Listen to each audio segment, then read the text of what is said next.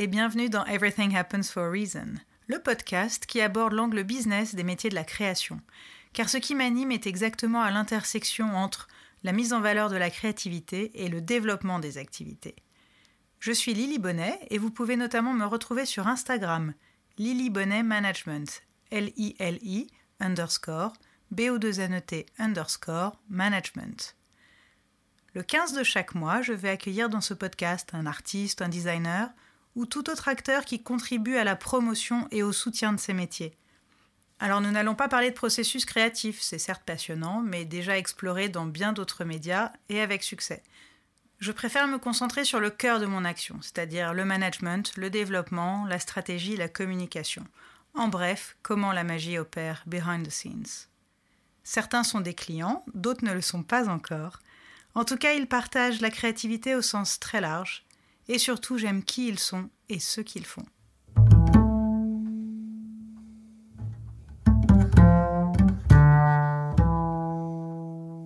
Quand on demande à Ismeri comment elle se définit, elle dit tout sauf coiffeuse. Elle déteste le mot d'ailleurs, auquel elle préfère l'équivalent masculin de coiffeur.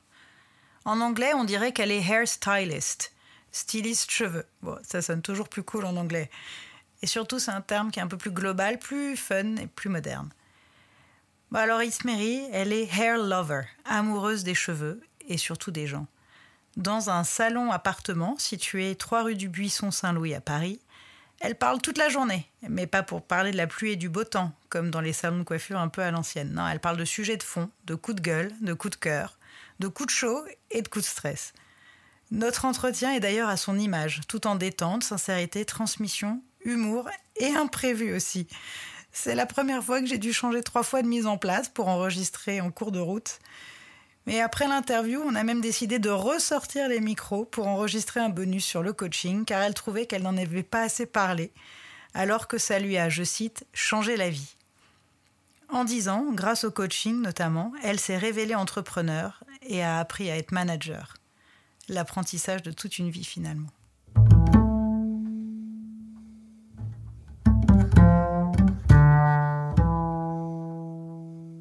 Bonjour Ismeri. Bonjour. ça va? Écoute, ça va. Un peu stressé, mais ça va. T'inquiète pas, ça va très bien se passer. Alors, on est dans ton salon. Alors, pas ton appartement, quoique, un peu, mais dans ton salon de coiffure. on va dire, je vis plus ici que dans mon appartement. C'est ça. Alors, on a essayé de s'installer en terrasse. On était très, très bien avec les la belle terrasse, les, plantes, etc. Et puis évidemment, c'est le jour où des, des, voilà, des personnes ont décidé de faire des travaux en même temps. Donc, on s'est adapté et on s'est euh, recluse dans euh, le, un petit espace qui est un vrai cocon, qui est dans le salon de coiffure, mais en hauteur, une mezzanine, euh, où il y a des massages. Hein. c'est Mariska qui fait du drainage lymphatique. Exactement. Mais là, on en profite, elle n'est pas encore là. Et donc, elle nous prête cet espace euh, qui est chez toi de toute façon. Et euh, bah alors, je parlais donc de ton salon de coiffure. Est-ce que tu peux euh, te présenter, s'il te plaît? Alors, Ismeri, j'ai pris 40 cette année. Bravo. Le salon a pris 10 ans cette année. grosse année. Grosse, grosse année. je fais de la coiffure depuis presque 20 ans maintenant. Du jour où j'ai commencé la coiffure, ça n'a jamais été un métier et une contrainte. Le jour où j'ai ouvert le salon de coiffure, un peu plus de contraintes, la comptabilité, tous les à côté un peu moins sympas. Mais sinon, j'ai l'impression que j'ai jamais vraiment euh, travaillé de ma vie à part le. J'adore ce que je fais et, euh, voilà. Génial. Alors, avant de rentrer dans le vif du sujet, je voudrais bah, te poser ma première question, qui est la, question récurrente, euh, tu le sais, puisque tu as déjà écouté le podcast. Le titre, donc, c'est Everything Happens for a Reason. Qu'est-ce que ça évoque pour toi? Ah, j'ai écouté toutes les autres réponses, je vais essayer de pas tricher. Euh, non, en vrai, pour moi, je trouve que cette phrase, elle résonne euh, tous les jours. Euh, ma vie, elle a été portée par des choix, par des choses qui se sont faites. J'ai l'impression que tout a découlé. C'est pas que j'ai pas l'impression d'avoir pris des décisions, mais presque. Presque, c'est devenu à moi comme ça, sans réfléchir, euh, instinctivement. Donc ouais, effectivement, cette phrase, elle résonne énormément pour moi. Et tu vois, c'est marrant ce que tu dis, tout est venu à moi, mais en fait, euh, bah, tu, tu, tu, le disais, tu as fêté les 10 ans du salon cette année, c'était le 21 juin, vous avez fait une grosse fête. Oh oui. oh oui. de toute façon, ça c'est un peu récurrent. Les, voisins s'en souviennent. Voilà. Euh, et en fait, ce que j'ai beaucoup apprécié, c'est que tu as, partagé sur Instagram euh, un peu toute la genèse, finalement. Euh, j'ai même fait des, screenshots de tes stories parce que j'ai trouvé ça génial et je m'en suis beaucoup même inspirée pour la préparation de, de, cet entretien. et donc, tu expliquais que tu as commencé avec un Kiss Kiss Bang Bang, donc c'est du crowdfunding, du financement participatif. Et tu avais ton vision board, tu avais ta, voilà, ta vision, tu avais comme un, c'est dur de trouver les mots en français, à chaque fois j'essaye de les trouver, mais vraiment ce tableau où tu, où tu postes un peu, enfin comme un tableau Pinterest, comme un, mood, un, mood, board. Un mood board, voilà, donc pareil, un tableau de référence, d'ambiance, bref, euh, image de référence. Et, euh, et, donc tu disais dans ces stories, bah, c'est fou parce qu'en fait j'avais déjà cette vision il y a dix ans de créer un lieu intimiste euh, qui soit un mélange très artistique finalement. C'est pas que de la coiffure, mais il y a voilà, c'est du design, de l'art, euh, de, la musique, enfin que tout soit vraiment assez hybride finalement. Euh, et avant bah, d'aller un peu plus loin sur ce concept, moi je me demandais d'abord, mais comment on fait pour faire venir des clients dans un lieu intimiste, c'est-à-dire qui est un appartement en fait, hein, et qui n'a donc pas pignon sur rue, il n'y a pas d'enseigne, il n'y a rien. Comment tu as fait au début? En vrai, euh, je pense que j'ai pas du tout réfléchi, j'ai pas du tout fait de business plan, j'ai rien fait. Et maintenant, au bout de dix ans, avec le recul, je me dis que j'étais folle. Hein. Mais euh, moi, je suis toujours partie du principe que je parle. Je parle à mes clients, je parle à mes amis, je parle à des gens que je connais pas. Il y a des gens qui disent non, surtout, faut pas parler de ton projet, garde-le, nourris-le à l'intérieur. Alors moi, je suis l'opposé de ça. Je parle, je parle à tout le monde, les idées me viennent, euh, le mélange, le ping-pong, et c'est ça mmh. qui fait que je pense que tout s'est créé. Et c'est pour ça aussi que je dis que j'ai l'impression que tout est venu à moi. C'est que j'en ai parlé, donc j'ai fait l'action. Mais après, les gens ont nourri ce projet. Pour moi, c'est pas que moi. C'est mes clients, c'est mes parents, c'est mes amis, c'est mon staff. C'est que du ping-pong, en fait. On en est arrivé là. Et c'est vrai qu'au début, je vais pas te mentir, c'était avant Instagram, avant les réseaux sociaux. Et euh, je me rappelle très bien, mon père était vraiment très inquiet quand je lui ai dit je vais faire un salon en appartement. Et je me rappellerai toujours de cette phrase un peu dure, mais connaissant mon père, c'était de la protection. Il m'a dit mais t'es qui? T'es personne? Qui va venir au quatrième étage d'un immeuble que personne ne connaît au fin fond de Paris pour se faire couper les cheveux par toi? Il avait tellement peur que je me plante. Mais en même temps, je crois, bah, je crois qu'il s'est dit, bah, si elle se plante, elle apprendra hein, les échecs. Mais c'est vrai qu'il avait, euh, il avait peur au début. Et c'est vrai qu'on a ouvert, en plus, je pense, une stratégie incroyable d'ouvrir juste avant l'été, quand il n'y a personne à Paris. quand je dis le 21 juin, 21 juin, euh, grosse fiesta, et là, juillet, personne, août, personne. Et euh, je voulais absolument du bouche à oreille. Je voulais absolument sélectionner toute ma clientèle. Je voulais pas coiffer euh, tout le monde parce que j'ai une niche et je voulais faire que ce que je sais faire. Donc par exemple, je déteste faire des brushings. Donc pour moi, dans ma tête, euh, je voulais pas faire venir une nana du 15e, 16e qui adore les brushings, qui a un coiffeur qui lui fait un broche de dingue, parce que chez moi, elle va être déçue. Mm. Donc je voulais vraiment, quand je dis sélectionner ma cliente, c'était ça. C'était pour faire que ce qui me plaît. Et bon, quand même, au bout de deux mois, quand il n'y a personne, c'est dit, bon, faut peut-être prendre une décision. Et là, j'ai une amie qui vient et qui me dit Non, mais Ismé, euh, euh, je connais quelqu'un, euh, on était au, collège ensemble, elle s'appelle Didi, ah oui, elle est bah. vraiment hyper sympa. Je pense pas qu'elle Oui, je pense pas qu'elle se rappelle de moi, mais moi, je la suis, elle est géniale, contacte-la. Franchement, en toute honnêteté, j'ai même pas regardé ce qu'elle faisait. J'ai rien regardé. Parce que bouche à oreille, cette nana, elle est cool. Donc si elle me conseille quelqu'un, pour moi c'est automatiquement cool. Donc je me suis même pas posé de questions. J'envoie un mail, mais comme si euh, euh, bonjour, on m'a parlé de toi, voilà. Euh, je voudrais savoir si tu étais intéressé. je te coupe les cheveux, voilà, on fait un petit deal. Un échange. un échange, mais vraiment hyper spontané. Et là, Delphine me répond. Franchement, je fais jamais ça. J'ai horreur de, des gens qui m'abordent comme ça. Mais toi, c'était tellement frais, tellement spontané, tellement naturel que ça m'a plu. Et elle est venue, je l'ai coiffée super bien matché. D'ailleurs, je la coiffe encore ah, aujourd'hui. Ben on s'échange toujours sur Insta, on papote. Elle est partie vivre à Toulon, mais on est toujours en contact. Génial. Et euh, je me rappelle très très bien. Un jour, elle m'appelle et me dit Ismé, euh, je poste aujourd'hui, donc euh, prépare-toi. Je raccroche et dans ma tête, je me dis Calme-toi, il va pas avoir 400 appels non plus. Ah bah si. j'ai raccroché, raccroché, avec elle et le téléphone n'a fait que de sonner. Et là, les gens qui sont venus, ont ramené leurs copains. Après, c'était à nous de transformer le point. Il fallait qu'on soit bon. À l'époque, j'avais ouvert avec Alex. On était deux. Que et je pense qu'on a transformé le point. Je pense qu'on a vraiment réussi parce que celles qui suivaient Didi, les clientes, matchaient complètement avec notre univers à nous. Donc ce côté euh, cheveux naturels, pas de brushing, euh, euh, tu te détendu, détendu, ah. on rigole on parle, euh, voilà, moi je parle, pendant que je coupe les cheveux, je parle à mes collaborateurs, je parle avec l'autre cliente, je parle mm. avec l'assistante et tout le monde s'échange et parfois on se mm. retourne sur la terrasse, les clients parlent entre eux. Mm. Et euh, on ah vous connaissez? Pas du tout. Ah, super. Vrai, c'était vraiment ça l'idée et ça a vraiment matché. Delphine, l'univers de Delphine et le mien. Et là après, franchement, ça a été que euh, crescendo. C'est ça, clairement. Tu vois, c'est marrant parce que tu. Alors, moi, comment on se connaît? Ben, En fait, je suis cliente.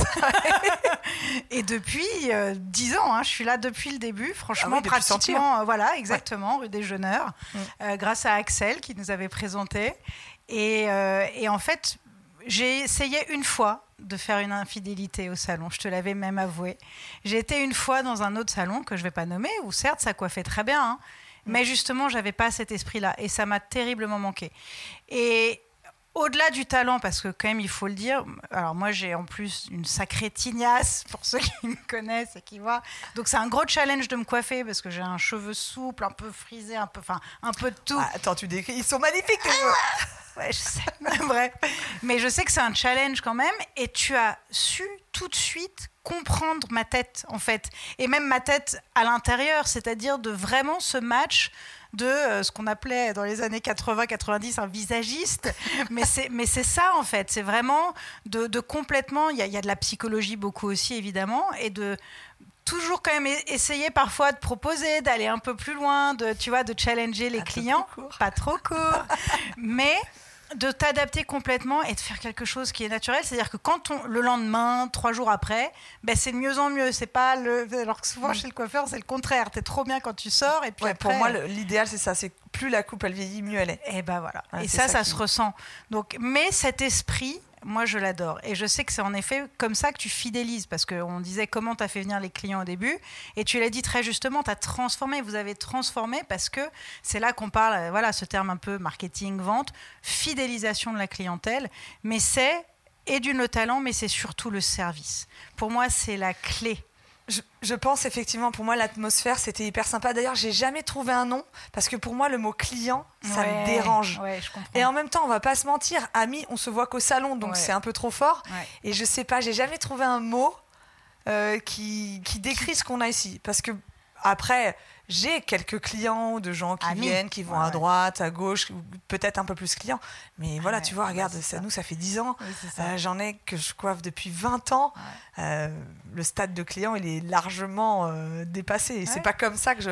C'est pas comme ça quand les gens poussent la porte. C'est pas comme ça que je les considère. Mais j'aime bien, tiens, cette idée. Ok, bah on va chercher. je vais y réfléchir. C'était une idée. ça fait 10 ans que je cherche, j'ai toujours pas trouvé. Ok. et alors en parlant de nom, bah, justement, tu as donné ton nom à ton salon, enfin ton prénom.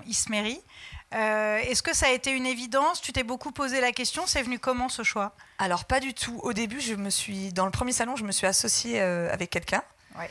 Ça s'est pas très bien passé, mais il avait très bon goût et de très bonnes idées. Et quand on a cherché le nom, euh, on a cherché atelier, euh, atelier, appartement, tout était pris, ça existait déjà. Et un jour, c'est lui qui est arrivé, qui m'a dit, mais en fait, tu te rends compte de ton prénom? Pourquoi les gens, tu veux pas d'un salon de coiffure, tu veux pas d'un truc, les gens ils vont se faire coiffer chez Ismeri. Donc pourquoi juste tu l'appelles pas Ismeri et les gens iront chez Ismeri. Et tu n'auras pas cette sensation de salon de coiffure ou d'atelier, mais juste que les gens viennent chez toi. Parce que pour moi, c'était le plus important, c'était que les gens viennent chez moi. Ben que je vous invite chez moi à faire une coupe de cheveux entre amis. C'était vraiment ça l'idée le, l'idée de départ. Et c'est lui, euh, c'est lui qui a eu l'idée. Et franchement, euh, une fois qu'il l'a dit, il m'a dit Regarde, on va chez Colette. Bah, bah ouais. Voilà. J'adore bon, ce, rapprochement. La rêve, la rêve euh, je suis pas modeste sur cette rêve, mais. Mais voilà, c'était ça. Bah, de toute façon, pour moi, c'est la référence ultime, hein, Colette. J'en parle à tout le monde. Mm. voilà, ça reste. Bah, ça a été la rêve de, départ. Oui, ça m'étonne pas. Je sais pas si je serais aussi connue que Colette. Bah alors tiens justement, c'est quoi ta, ta, vision pour, pour, dans 10 ans finalement, tu vois. Comment tu penses pouvoir te développer? C'est c'est quoi l'expansion? Quand le salon s'appelle Isméry Tu vas faire des Isméry euh, à d'autres endroits en France, à l'étranger. Est-ce que tu vois? Bah oui, forcément, je pose cette ah, question-là. Elle est horrible cette ah question. Est-ce que c'est purement local ou ça peut se dupliquer, tu vois? C'est le c'est la grande question du moment parce que je suis arrivée à 10 ans. Bah, Donc je pense que comme dans chaque dizaine, que ce soit pour notre âge ou pour que ce soit pour voilà pour notre bébé, moi c'est mon premier bébé, euh, bah, je me dis, voilà, c'est quoi les, les next prochaines années, quoi, les, les, dix prochaines années? Et c'est vrai que je, je m'éparpille en ce moment, je réfléchis à plein de choses. Plusieurs salons, c'est sûr que non. Mm-hmm. C'est pas un truc qui me plaît. À l'étranger, pourquoi pas, mais j'aurais du mal à, à bouger moi. Mais euh, s'il y avait un partenariat à faire ou quelque chose à l'étranger, ça me plairait beaucoup. Euh, après, tu pourrais quand même facilement faire un saut de temps en temps. Bien sûr, ça, ça, ça, me plairait. Ah. Voilà, plus des choses comme ça. Euh, en ce moment, je pense beaucoup à la formation, mais pas la formation euh, purement coiffure. Hmm. Je pense à une formation, formation coaching, quelque chose de général, mais je pense que c'est très très dur de se positionner. Toi, je pense hmm. toi-même, tu sais, hmm. tu dis, mais qui je suis pour pouvoir apporter quelque chose aux autres? Donc là, il y a un petit peu euh, le syndrome de l'imposteur, travailler sur soi un peu. Est-ce que je suis prête Qui voudrait de mes conseils? Donc là, c'est un peu le, doute de plein de choses. Donc en ce moment, c'est vrai que les, les 10 ans, ça a mis un eh petit. Ok, c'était cool. Maintenant. Euh, tu vois, c'est drôle parce que justement, en, préparant euh, mes questions, j'ai noté euh, c'est What's Next, une école de coiffure pour l'interrogation ou quelque, tu vois. Mm. Mais je sais que tu as ce, cette force dans la transmission. Et d'ailleurs, moi, j'ai toujours vu des stagiaires ici. Enfin, ici, c'est dans, dans, tes trois salons, puisque on l'a pas dit, mais c'est ta troisième adresse. tu un peu la bougeotte. La bougeotte. voilà. Je pense que le quatrième est pas loin, d'ailleurs, à mon avis. Euh, mais j'ai aussi toujours vu comment, et là on va parler bah, même du management avec ton équipe parce que ça m'intéresse énormément, mais je t'ai toujours vu euh, voilà, prendre soin des stagiaires de la même façon que tu, voilà, que tu, tu communiques avec tes, voilà, toutes les autres équipes, etc. Et surtout, tu as conscience finalement de l'importance de la formation tout de suite Parce que bah, c'est vrai qu'on n'est pas revenu sur ton parcours, mais finalement, toi, tes parents étaient déjà dans la coiffure. Tu as essayé d'y échapper, en fait. Complet. J'ai essayé de faire des études, de partir loin. Et en fait, ça t'a évidemment rattrapé. Euh, et je, voilà, je, crois que l'école de coiffure, c'était pas pour toi non plus. échec. Voilà. Tu, tu peux nous en parler un peu de ça? Alors, ouais, du coup, je te refais un petit résumé. Effectivement, mes deux parents étaient coiffeurs et j'avais le mauvais côté de la coiffure, rentrer à la maison, les parents qui parlaient que de ça, les embrouilles. Euh, bon. Et je m'étais dit, moi, jamais la coiffure. Donc, j'ai fait des études, j'ai fait un bac S. Après, j'ai fait psycho. Après, j'ai fait euh, une école de communication. Et j'ai rencontré un coiffeur. Euh, et là, le soir, le soir, je rentrais avec à la maison, enfin dans son salon, et je, je m'ennuyais, donc je coupais, je coupais les pointes, je faisais des séchages pour m'amuser en attendant. Il m'a dit, mais tu tiens les ciseaux comme si tu avais fait ça toute sa vie. Il me dit, euh, pourquoi tu fais pas de la coiffure? Pourquoi tu fais des études? Tu te perds. Mais j'ai été formatée à l'école. T'es es ah nulle, t'es coiffeuse, t'es intelligente, tu fais des études. Hmm. Je lui ai dit, je vais pas faire coiffeuse alors que j'ai un bac plus 3. je fais une, une parenthèse, mais c'est terrible ces a priori. Et ça, c'est vraiment en France très hmm. ancré. Et c'est triste. Et d'ailleurs, quand j'ai refait des, euh, une soirée, euh, tu sais, quand on se revoit entre gens ah du lycée, donc bac tu t'imagines tous ingénieurs ah bah de machin, et toi, coiffeuse, oh, oh merde, qu'est-ce ah, qui t'est arrivé Bah rien, j'aime ce que je fais, je me lève tous les matins, j'aime ce que je fais. Et euh, du coup, je me suis lancée dans la coiffure. Et effectivement, j'ai voulu passer par le truc euh, traditionnel. Il faut un CAP, donc je suis allée à l'école. J'avais 21 ans à l'époque, 20 ou 21 ans à l'époque. Je me suis retrouvée avec des gamines de 14, 16 ans qui étaient placées là pas par choix. Ouais, pas de, passion, quoi. Pas de passion. Euh, du coup, euh, carnage. Hein. au bout d'un mois, je suis partie. Ça m'a pas du tout plu et j'ai fait OK candidat libre. Donc pendant un an, j'ai ah. travaillé à Decathlon, Clé dans le 77. full time. Et en parallèle, je me suis formée à la coiffure avec mes parents. Ah, bah, j'ai passé mon examen. J'ai brûlé ma grand-mère. non, avec le fer à briser. Mais une brûlure qu'elle a eue jusqu'à la fin de sa vie. Oh, bichette. J'ai quand même eu le CAP, donc comme quoi vraiment, faut pas un niveau de dingue. Et là, j'étais embauchée chez euh, Desange Roosevelt et Tony Guy. J'avais les deux ah, jobs. Ah, les... Ah, J'avais les deux jobs. Alors, et, donc, euh, Desange Roosevelt, donc très classique, très classe, brushing et tout. Et mon père avait une petite tendance à me dire 200, c'est une valeur sûre. Eh tu as besoin de tes classiques avant de te lancer sur des trucs euh, déstructurés à la Tony Guy. Bah, c'est ça. Heureusement, j'ai écouté mon cœur et je suis allée chez Tony Guy. Je pense que chez Roosevelt, j'aurais tenu deux semaines. C'est ça. pas du tout ma, pas du tout ma cam. Bah et là, j'ai fait mon BP en parallèle avec des gens plus âgés, beaucoup mieux, plus facile. Et euh, là, euh, Tony Guy, ça a été vraiment l'autoroute. Brevet professionnel. Brevet professionnel, oui. Et là, ça a été l'autoroute de, de la passion. Mais c'est ça. Mais Tony Nguy, bah, dans les années 2000. C'est ça. Et c'était la référence dans les années 2000. Je sais que moi, j'ai vécu à Londres de 98 à 2000, deux ans, et c'était déjà la folie à l'époque. Euh, et, donc, je comprends aussi toute cette vibe Colette, etc. C'est mm. vraiment tout ça. Mais c'est vrai que c'était quand même euh, bon, un peu space, hein, on peut le dire, ah certaines ah coiffures. c'était très spécial. Mais comment tu fais? Tu es resté combien de temps au total Je suis restée 4 ans. Ouais, quand même. Je suis partie 2 ans à Londres et je suis revenue un an, un an et demi. Mais la clé de Tony Guy, c'était la formation. Ah ben voilà. Tous les mardis soirs, quoi qu'il arrive, après 20h jusqu'à minuit, 1h, 2h, s'il fallait rester jusqu'à 2h, tes formateurs, ils restaient. Euh, ils étaient là pour toi. Tu travaillais toute la semaine dur, fort, shampoing, tu comptais pas tes heures. Mais ils étaient là pour toi. C'était vraiment la contrepartie. Tu te donnes à fond, on te donne à fond. On te met de l'or dans les mains.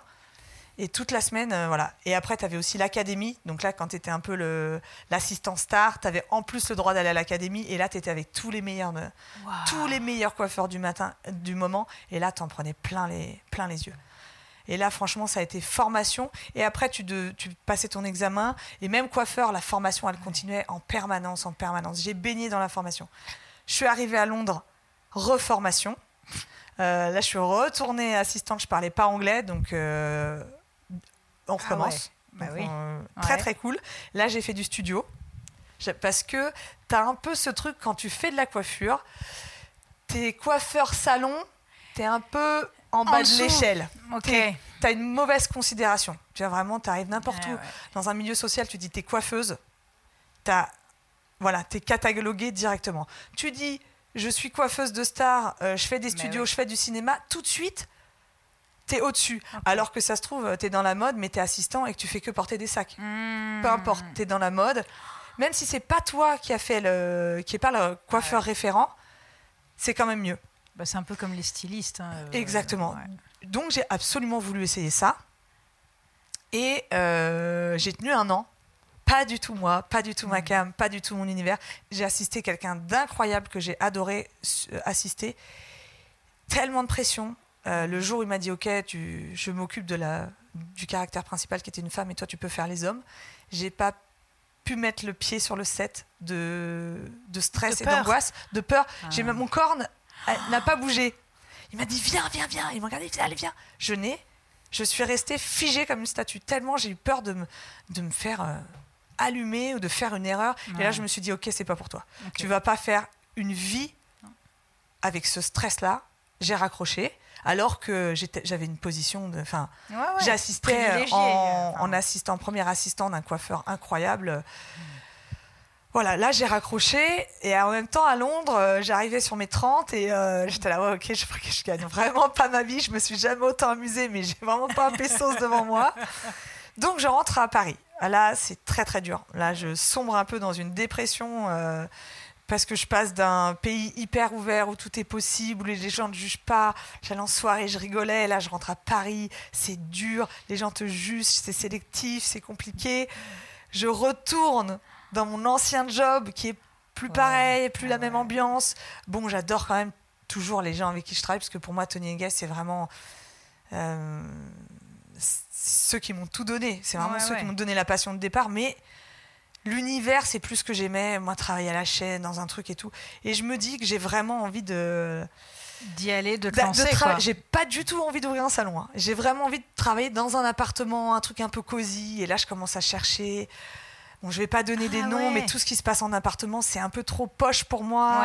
Trop de brushing, euh, trop de, trop de petites starlettes. J'ai envie de coiffer des gens comme moi. Euh, j'ai envie de coiffer des gens normaux, hmm. sympas, voilà, pas de prise de tête. Et là, je rencontre ce fameux, associé, enfin, ce fameux associé que j'avais rencontré déjà des années bien, bien, bien avant. Je lui parle de ce projet. Il me dit Mais attends, moi, j'ai un local, euh, je n'utilise pas l'espace. Euh, viens, on ouvre ensemble, euh, go. Donc là, je t'avouerais que j'ai tellement. Et lui, il était dans la coiffure? Pas du tout. Pas du tout. Lui était dans l'édition, il avait un magazine, ah mais les nouveaux projets, ça le faisait un peu vibrer. Il me dit viens, go, on y va. Et là, franchement, je regarde rien, je regarde pas ce que je signe, je fonce. Euh, il avait beaucoup de goût, il m'a vraiment, euh, il m'a vraiment mis le pied à l'étrier. Et donc là, le, fameux départ avec Didi, tout cartonne et au bout d'un an et demi, bah, ça s'envenime quand on n'est pas avec l'associé. Bah avec l'associé, on faisait pas le même job, on participait pas sur les mêmes choses et je me sentais pas de continuer avec lui pour euh, plein de raisons. Et là, ça s'est vraiment pas bien passé. Hmm. donc là, il y a eu vraiment grosse embrouille avec euh, des trucs pas cool, euh, un peu d'agressivité. Donc il a fallu vite qu'on sortir de là. Voilà. Mais malheureusement, quand tu as une société avec un juste un bilan euh, et, que tu n'as pas d'argent de côté, puisque bah, c'est hyper dur. Hein. Je pense que tous les gens qui montent une boîte mm. savent que la première année, il n'y a rien. Hein. On bah fait que de travailler pour payer les salaires, payer les charges. Mm. Et donc je pars un peu et compliqué. Et là, encore, les clients. Donc là, j'ai une super cliente qui me dit, mais Ismé, euh, change. Je dis, ouais, mais là, en location, je trouve rien. Les gars, ils me demandent six mois de, loyer d'avance, un an de loyer d'avance bloqué sur un compte. J'ai pas cet argent. Elle me dit, mais Ismé, achète. achète quoi? Je viens de te dire, j'ai pas d'argent.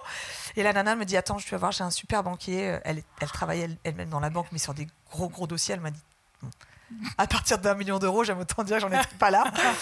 Donc, euh, elle me présente ce super banquier et euh, lui fait vraiment un vrai job de banquier. C'est-à-dire qu'il s'intéresse à mon dossier, il va voir ce que c'est, il va voir ce que c'est Tony Guide, d'où je viens, euh, que effectivement j'avais un très gros loyer, que je partais sur quelque chose de plus petit avec deux fois moins de loyer, mais que j'avais euh, jamais eu de problème à payer aucun autre truc. Donc il, fait vraiment un, vrai dossier avec moi.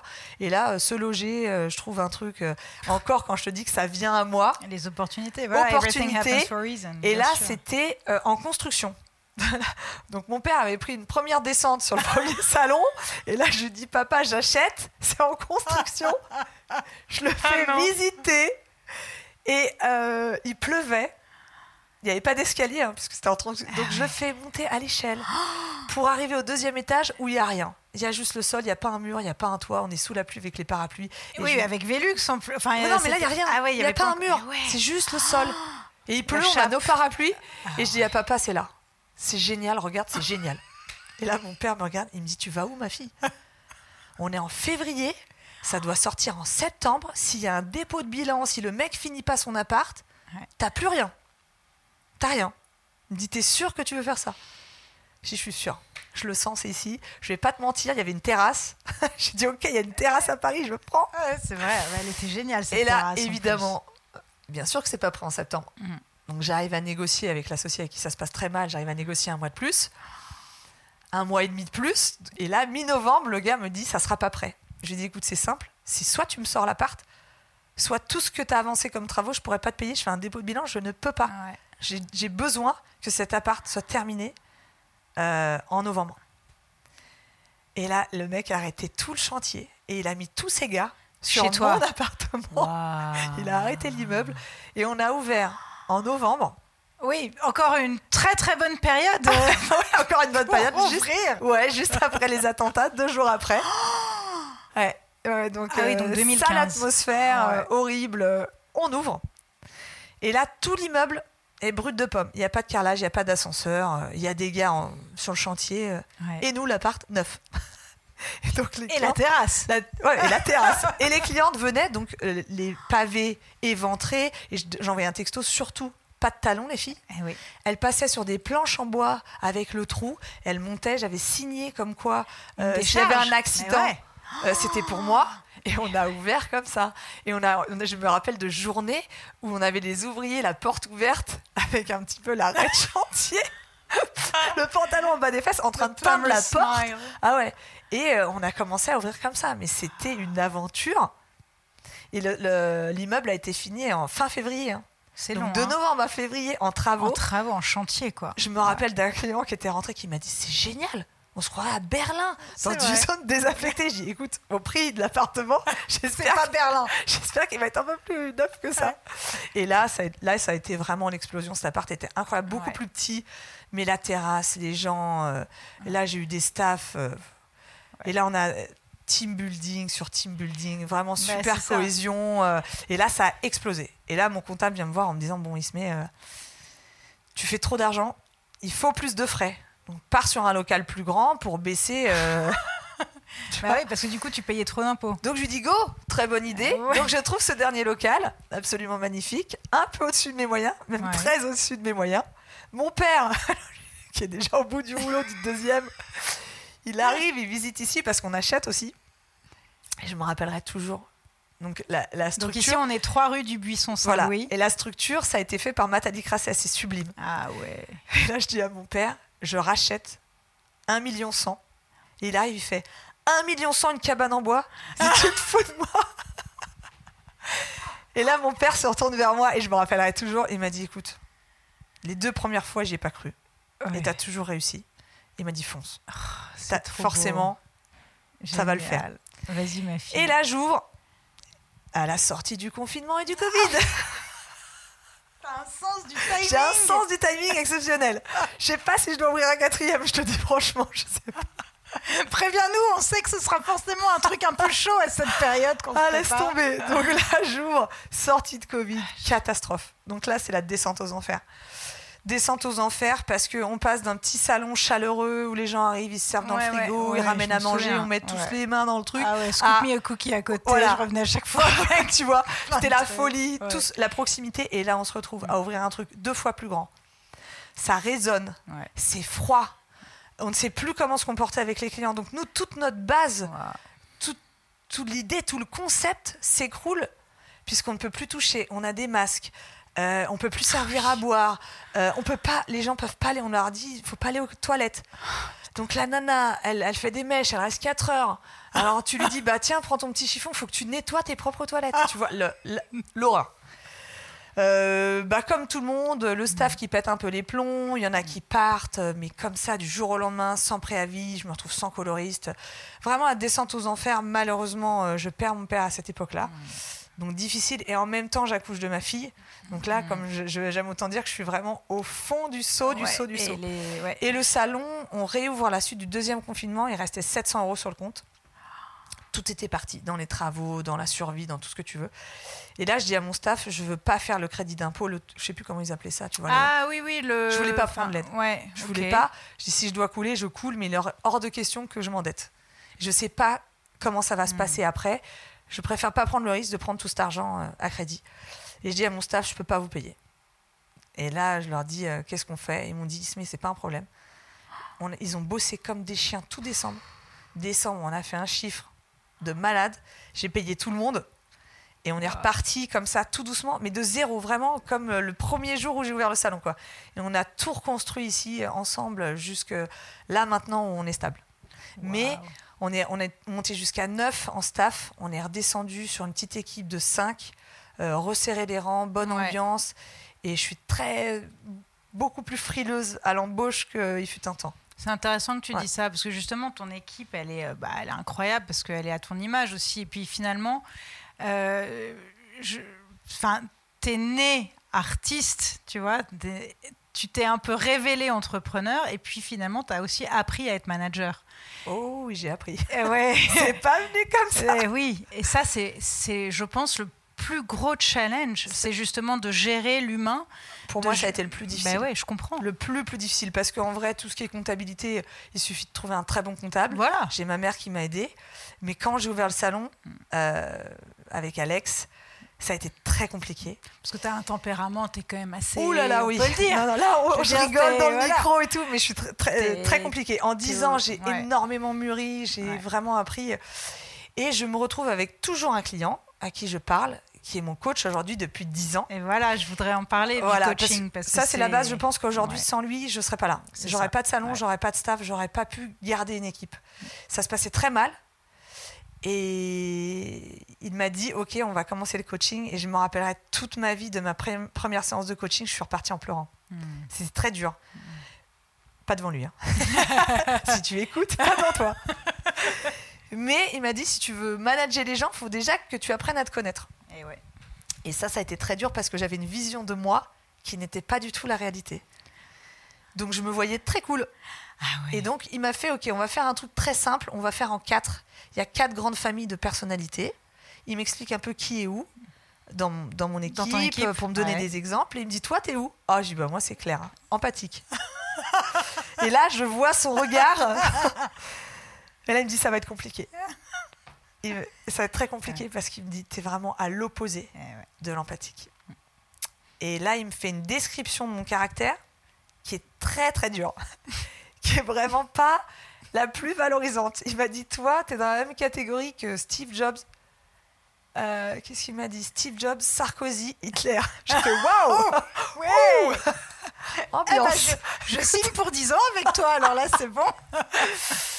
Et donc, il m'a, il m'a expliqué, il m'a dit, est-ce que ça t'est déjà arrivé dans ta vie euh, de balayer de- du revers de la main une amitié euh, de 15 ans sans, euh, sans sourciller, sans avoir de regrets et juste tracer ta route Je dis oui, est-ce qu'il m'est arrivé de rompre euh, d'une façon, enfin, et il me sort plein d'exemples.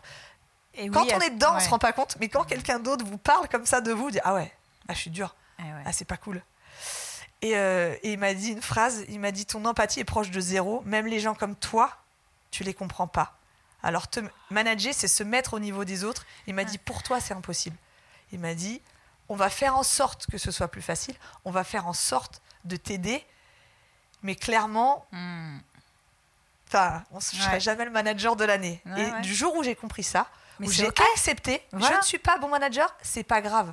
J'ai d'autres qualités, je vais les mettre en avant. Mm. Et maintenant, quand j'ai un problème, j'ai, euh, par exemple, dans mon équipe, j'ai Clémence qui, est, qui a un don pour ça, euh, naturel. Quand j'ai un problème, je vais voir Clémence, qu'est-ce que tu en penses? Et si Bah, vraiment je me sens pas, je sens que je vais être trop brutale dans la façon d'amener les choses, vas-y Clémence, est-ce que toi tu peux y aller? Et Bah, voilà. voilà. Et maintenant, j'ai aucun problème à me dire, voilà, Savoir-. C'est ça, mais savoir s'entourer, finalement, savoir aussi sur qui tu peux compter pour les choses qui sont pas toi euh, dans ce que j'aime appeler ta zone de génie. Tu Voilà. vois, parce que c'est ok, toi tu es une grande visionnaire, justement, on en a parlé depuis tout à l'heure, tu as ces visions, tu sais où tu vas, etc. Enfin, je fonce. En, ouais. en revanche, ouais, tu fonces, voilà. Et donc, c'est soit on adhère et on te suit, Exactement. soit bah salut en fait. Exactement. Non, mais j'ai toujours, j'ai été comme ça. Et c'est vrai que bah, du, pour manager et emmener les troupes, Ouais. dire soit tu me suis, soit tu restes sur le carreau, il y a mieux comme management. C'est clair. Mais maintenant que tu l'as compris et accepté, comme tu le dis, ben c'est- voilà, tout roule. Et je pense que ce qui est important dans cette acceptation, c'est aussi la façon dont tu te présentes aux, aux- aux nouvelles recrues. Tu vois, c'est-à-dire que je pense que maintenant, tu peux très facilement dire bon alors moi je t'explique, je suis pas, je suis pas une grande manager. Exactement. Voilà. En revanche, voilà, moi c'est comme ça, comme ça, comme ça. Donc je te le dis tout de suite, il faut être un peu, voilà, Oui. faut s'adapter. euh, mais j'ai appris que c'était important aussi d'être à l'écoute, etc. Donc bah, il y a Clémence notamment. Exactement. On va dire qu'elle est déléguée du personnel, voilà. Et puis surtout, tu as aussi ce, voilà, ce, c'est team building. Vous Oui. faites plein de séminaires, vous faites plein de... Enfin, je veux dire, comme on vous suit sur Insta, tu vois, c'est genre, ça a l'air d'être tout le temps la fête, le temps. tout le temps des... En vrai, ce que vous voyez sur Instagram, c'est vraiment la c'est vraie la vie. vraie vie. C'est vraiment ouais, ça se sent. on est comme ça. D'ailleurs, je les saoule parce que je les filme tout le temps. Mais Même là, on euh, est filmé. hein. tout le temps. Et euh, ouais, le team building, j'ai tellement eu un souvenir de chez Tony Guy de cette ambiance, de, de, ce- de, de la mes- fraternité. Voilà, Ouais. sans avoir aucun team building. hein, pour le coup, vraiment, c'était entre nous. Et euh, je trouve que c'est tellement important. Et ça fait partie du. Ah, mais je vous ai vu, vous avez fait l'aviron, et après on en parle, on en parle avec les ça. clientes, ça fait un tel moment de partage. Et l'aviron, c'était une cliente qui nous a invités. Euh, on a fait du canoë-kayak, bien. c'était un pote à moi, on est parti chez lui. C'est pas forcément. On a fait des très beaux team building. Oui, oui, mais tu Euh, sais pas mais le budget de dingue. Voilà, et parfois on peut Ouais. faire un team building de dingue Mais oui. avec pour 5 personnes Dalle. Mais oui. à 200 balles, oui. euh, un truc de dingue. Donc c'est vraiment, parfois on se fait des restos de malades, on se fait des plaisirs, Mm. parfois on fait des trucs tout simples. Euh, ça passe aussi par les associations. Quand Alors- on travaille pour des associations, Ouais. on est ensemble. C'est un truc qui était un petit peu dur à mettre en place au début sur les premières équipes, mais pff, maintenant Alors ça, ça, roule. justement, euh, le caritatif, alors déjà, je peux pas m'empêcher, quoi, mais caritatif, Évidemment, jeu de mots, le jeu de mots, les tifs, tout ça, c'est dans l'air. Euh, évidemment. Mais évidemment, c'était très tentant, mais surtout, moi je sais depuis le début, euh, c'est quelque chose que, que, tu as mis en place très. Euh, Dès la première année. Mais voilà, très naturellement, et t'en parles pas forcément en fait. Euh, Quand on le fait, on fait des petites stories. Et alors notamment, vous faites aussi, je sais qu'en décembre, il y a une journée pour les petits euh, princes, voilà, qui, où vous reversez l'intégralité du chiffre mm. euh, pour ces associations. Et puis je me souviens qu'une fois, quand on en avait parlé, tu m'avais expliqué ton choix de, de travailler qu'avec des associations pour les enfants. Oui. Euh, parce que c'est vrai que sinon ça peut être clivant. Enfin voilà, si je voulais tu pas faire telle cause ou telle. Voilà. C'est très compliqué, je trouve, avec les réseaux sociaux, avec les gens. Euh, c'est vrai que nous on reste neutre. Je prends parti sur jamais rien. Le boulot, c'est le boulot. Après, si les gens veulent poster des trucs sur leur Insta perso, mais c'est vrai que je prends parti sur rien. Et quand on a commencé, même la fois où on a fait, euh, on a fait des dons pour cheveux, je me suis fait agresser par une personne sur les réseaux pour dire ouais mais elle a le cancer, elle perd ses cheveux, tu crois vraiment qu'elle s'en moque pas d'avoir une perruque? Bah, bah, franchement je pense que tu n'as pas eu le cancer pour parler comme ça parce que c'est malheureusement même si ta vie est en, en première ligne hmm. les cheveux et l'apparence, c'est quelque chose qui vient dans les premières questions. Et donc, bon, voilà, j'avais pas envie de rentrer sur ce genre de débat. Hmm. Et c'est vrai que le choix des petits princes pour des enfants malades, voilà, il n'y a pas de débat. Euh, il n'y a pas d'embrouille. Mais ça, pour, en tout cas, tu parles d'association, etc. C'est vraiment une grande partie de, ton engagement. Enfin, j'ai l'impression que ça fait partie de tes valeurs, sans même que tu l'aies. Euh, et j'aimerais tellement plus. J'aimerais tellement plus. Euh, j'aimerais tellement avoir encore plus de temps pour travailler dans des, des, associations. Là, je me suis renseignée. C'est de ma faute. Je par le temps, le bébé, Toi, tout ça. de donner du temps, c'est ça. Oui, moi, j'aimerais partir en, faire de la formation dans des. Hmm dans des associations pour femmes, pour, euh, voilà, mm. pour aider à rebooster mm. le reprise de confiance en soi et tout. J'ai pris contact, mais la vie, 24 euh, heures, c'est court. Si on tu, pouvait avoir des journées de 48 non, heures. mais tu parles d'enfants parce qu'en effet, euh, bah, t'es maman. Et là, elle a deux ans, deux ans et demi. Et gros virage. Voilà. Et en fait, moi, j'ai vraiment vu aussi. alors, bah, moi, c'est pareil. Hein, quand, quand, je me suis lancée, c'était aussi. Bah, il avait même à peine deux ans, mon fils. Et c'était euh, pour moi l'une des raisons aussi de, pour lesquelles je quittais le salariat, etc. Euh, mais j'ai vu en toi à quel point ça. Donc tu vas m'en parler, mais j'ai vraiment vu en, quoi ça a changé l'entrepreneur. Tu as notamment adapté les jours d'ouverture de ton business à ta vie de maman, parce que ah, vous êtes fermé le mercredi. Euh, pour que tu passes du temps avec ta fille. Moi, je trouve ça admirable. Mais euh, voilà, parle, parle-nous un peu de, ce virage, justement, euh, de, de maman. Déjà, je pense que l'équipe m'a déjà fait prendre conscience. Moi, je suis vraiment d'une génération, j'ai vu mes parents bosser, 7 jours sur 7, 24 heures sur 24. Donc, chez Tony Engage, je travaillais énormément. Donc, pour moi, comme mon job était ma passion, c'était une évidence de travailler tout le temps. Et je dirais que pendant ces 7 premières années, je travaillais 6 sur 7 entre 10 et 12 heures par jour et j'ai jamais cette sensation de travailler. Je voyais des clients, je passais du temps le soir, on finissait en apéro, on terminait à minuit. Donc, avec, mon, plus avec mon profil, j'attendais la même chose de mon équipe. Eh oui. Très mauvais. Donc, on est toujours dans le problème de management. et heureusement, j'ai une équipe qui m'a beaucoup ouvert les yeux, qui m'a beaucoup appris. Et très vite, on est passé en 4 jours chez moi. Donc, on est en semaine de 4 jours. Ils font des grosses journées à côté, mais au moins ils ont trois jours. Et euh, depuis cette année, j'ai aussi fait euh, samedi, lundi off. Donc samedi, dimanche, lundi, une fois par mois. Pour donc, chacun. Fermer un samedi pour un ça, coiffeur. C'est génial. Ouais.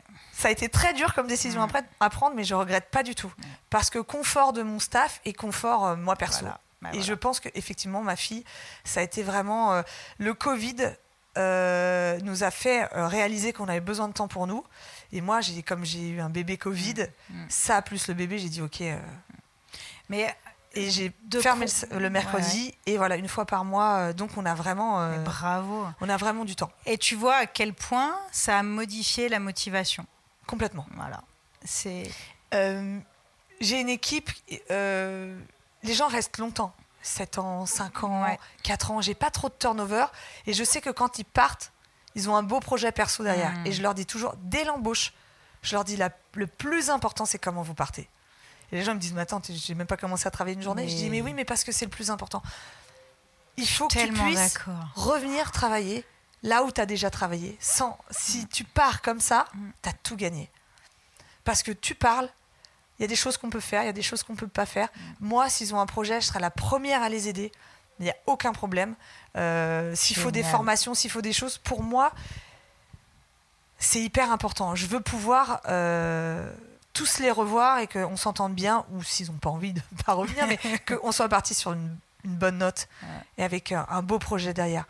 Moi, il n'y a rien qui me fasse plus mal au cœur quand j'entends les gens qui partent en avocat après 9 ans, 10 ans dans une boîte, avec de la haine, avec des.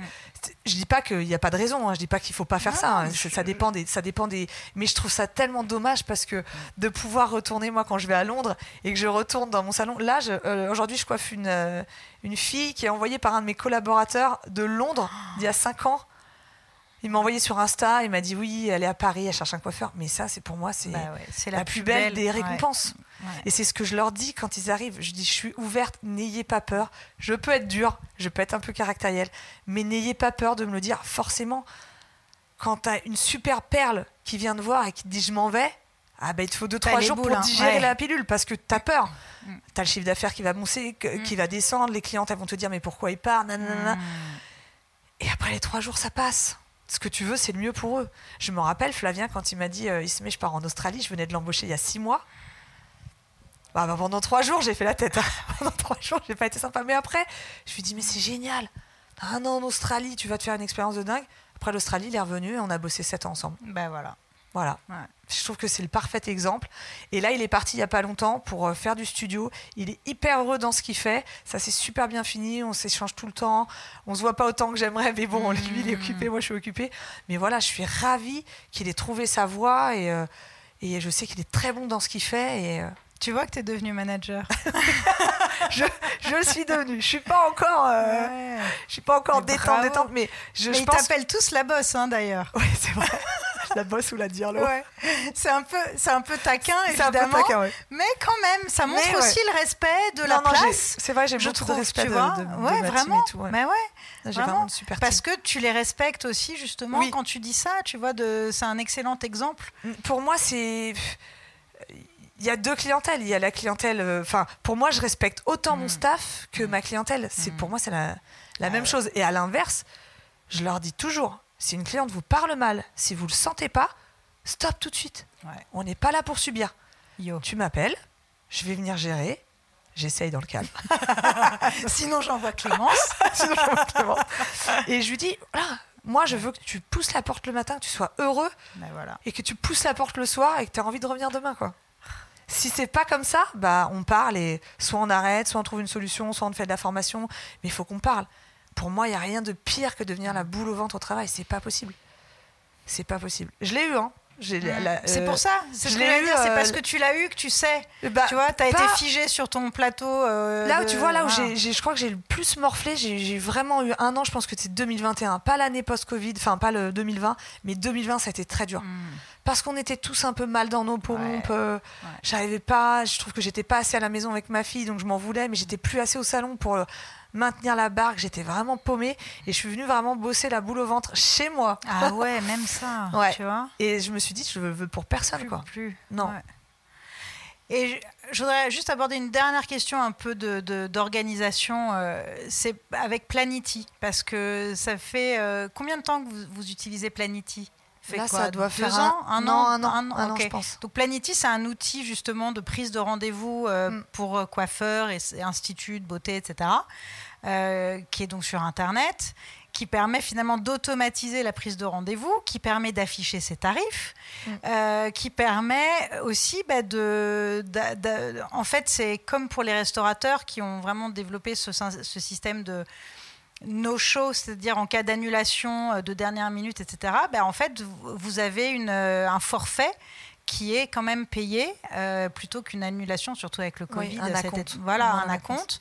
Euh, et donc, j'ai deux questions sur Planity. D'abord, est-ce que ça a été facile de prendre cette décision? Horrible. voilà. Horrible. De, finalement être organisé parce qu'avant, pour prendre un rendez-vous, vous envoyez un texto, quoi, en fait. Alors, hein, c'était ça. Avant, avant on a eu un moment donné où on a une réceptionniste. Donc là, ah oui, c'est vrai aussi. Là, c'était le le rêve. Moi, je suis très old school. Moi, j'aime j'aime prendre rendez-vous, j'aime sentir la personne au téléphone. Euh, j'aime être là pour elle si elle a des questions. J'ai envie de la rassurer. Mm. Euh, c'est compliqué. Attends deux secondes.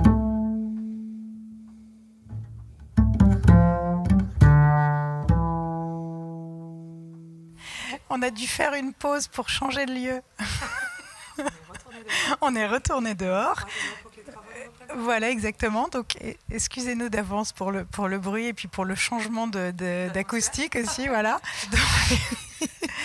C'est assez musclé cette, euh, cette interview. Donc, on en était à Planity. On recommence. Euh, la prise de rendez-vous automatisée avec Planity. Go! Vous aviez, voilà. Tu trouvais que c'était assez froid, c'est vrai, pour quelqu'un de prendre un rendez-vous sur un Je pense qu'on peut même dire qu'il y a 10 ans d'écart. Moi, j'ai 40, Clémence, elle a 30, et après, ils sont autour de 20-25.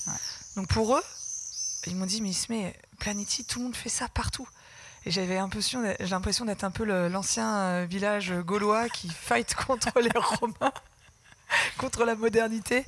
Et je voulais, euh, je voulais garder ce contact avec les gens euh, avant de venir au salon avant de prendre rendez-vous, avant de nous connaître.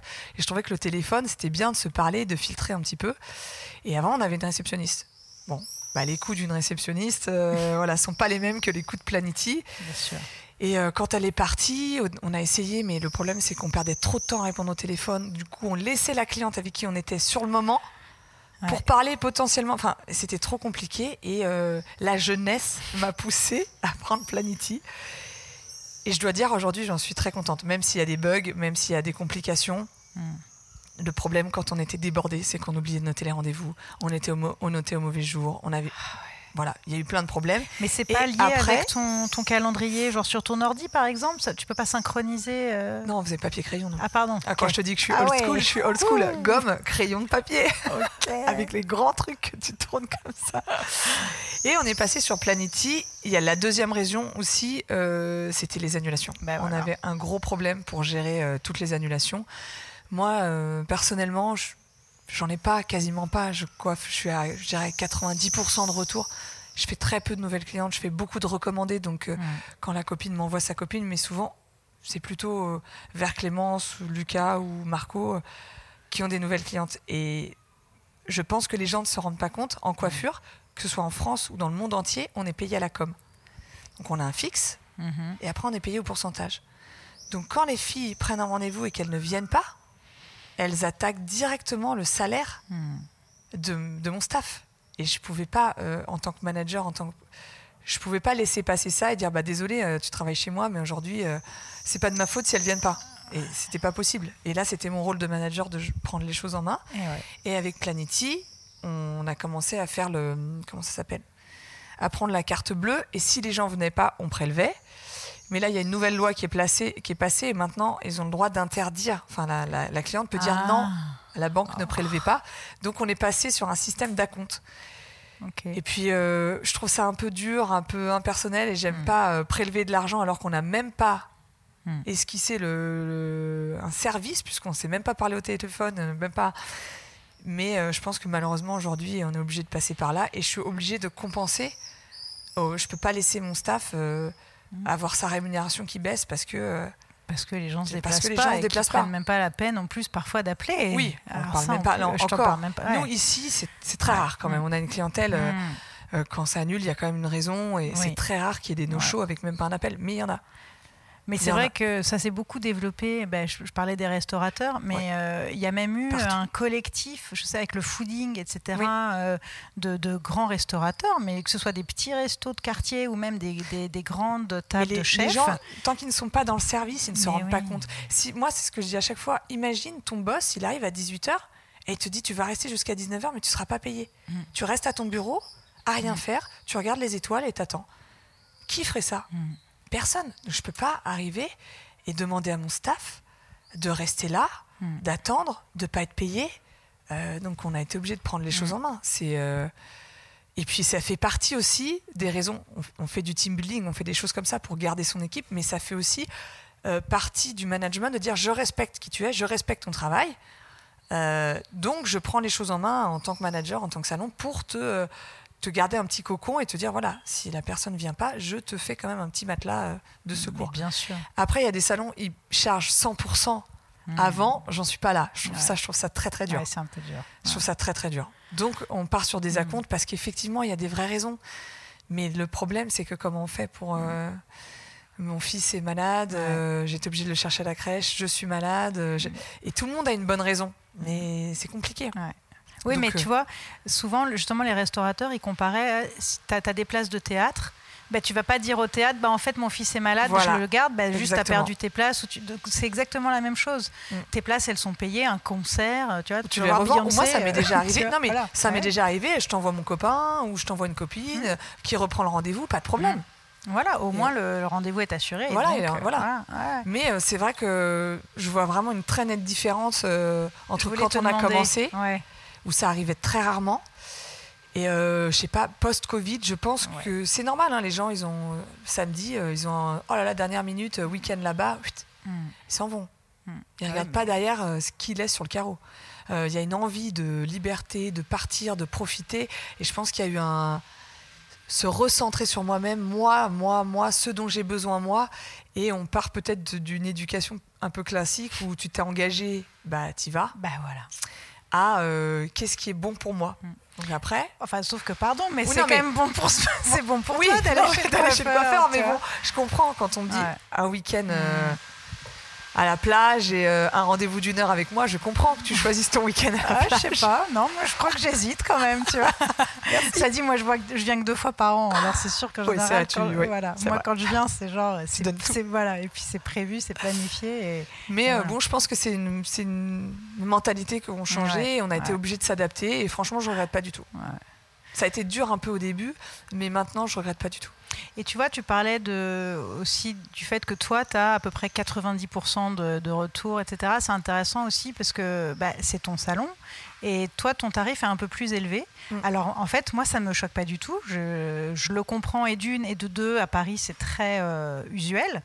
Mais tu vois, j'en ai parlé avec une, copine qui est, euh, qui est à Lyon, et elle, elle me dit Ah, ok, bah, ok mais je, tiens, je ne suis pas habituée à ce que le tarif soit plus élevé pour, le, pour le boss, en fait, pour la il y, a des gens, il y a des gens que ça choque, mais en fait, je pense que c'est logique. Si aujourd'hui, ah je te propose le manager qui a créé le salon il y a 10 ans, bah, et le nouveau qui vient d'arriver il y a 2 ans, bah, bien sûr. Euh, il est assistant, il vient de passer coiffeur.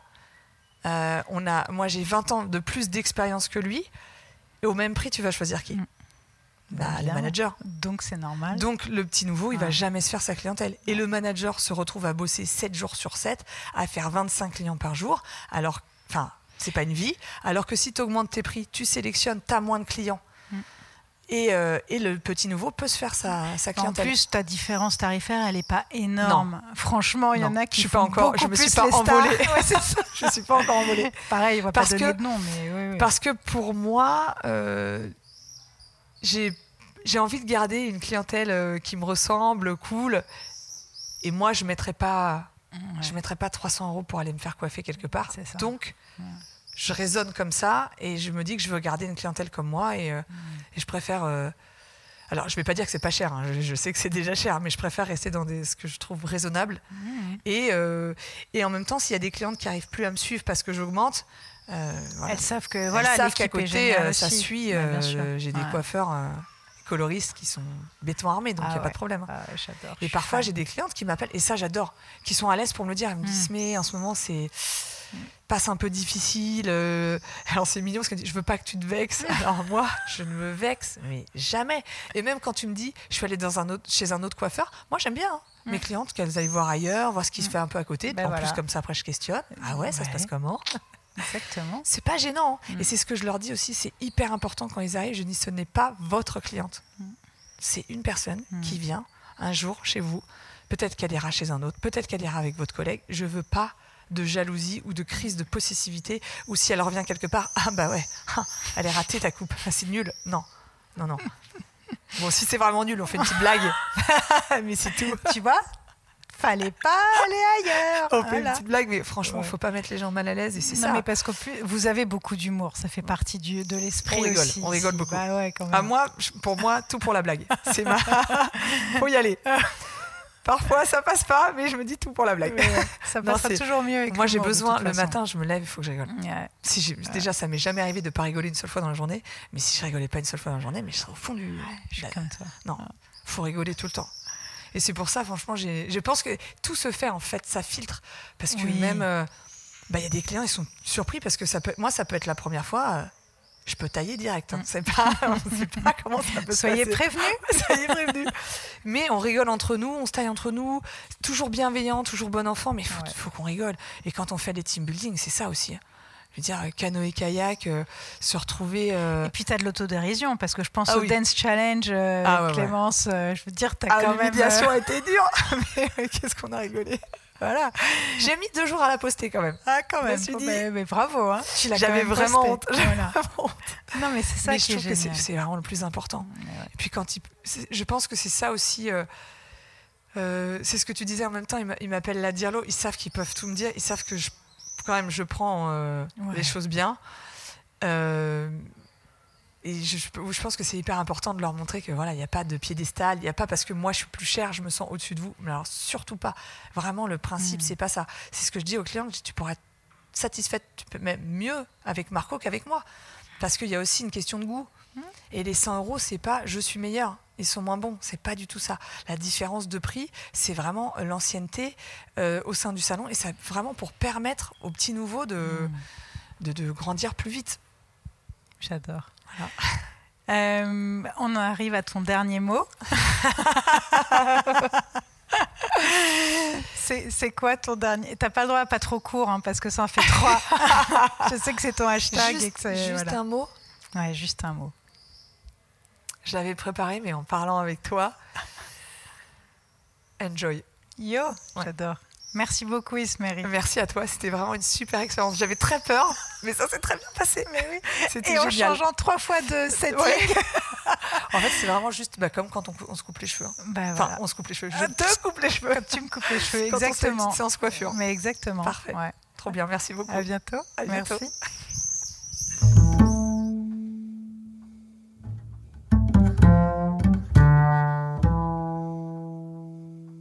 Merci d'avoir écouté cet épisode. J'espère qu'il vous a plu et qu'il vous aura donné envie de le partager, voire de le réécouter.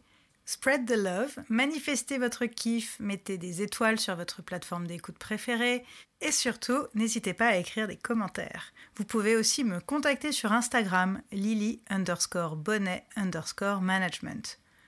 On se retrouve le 15 du mois prochain avec un ou une nouvelle invitée, ou peut-être même avant avec un épisode surprise, un bonus ou un épisode solo. Et d'ici là, n'oubliez pas que everything happens for a reason.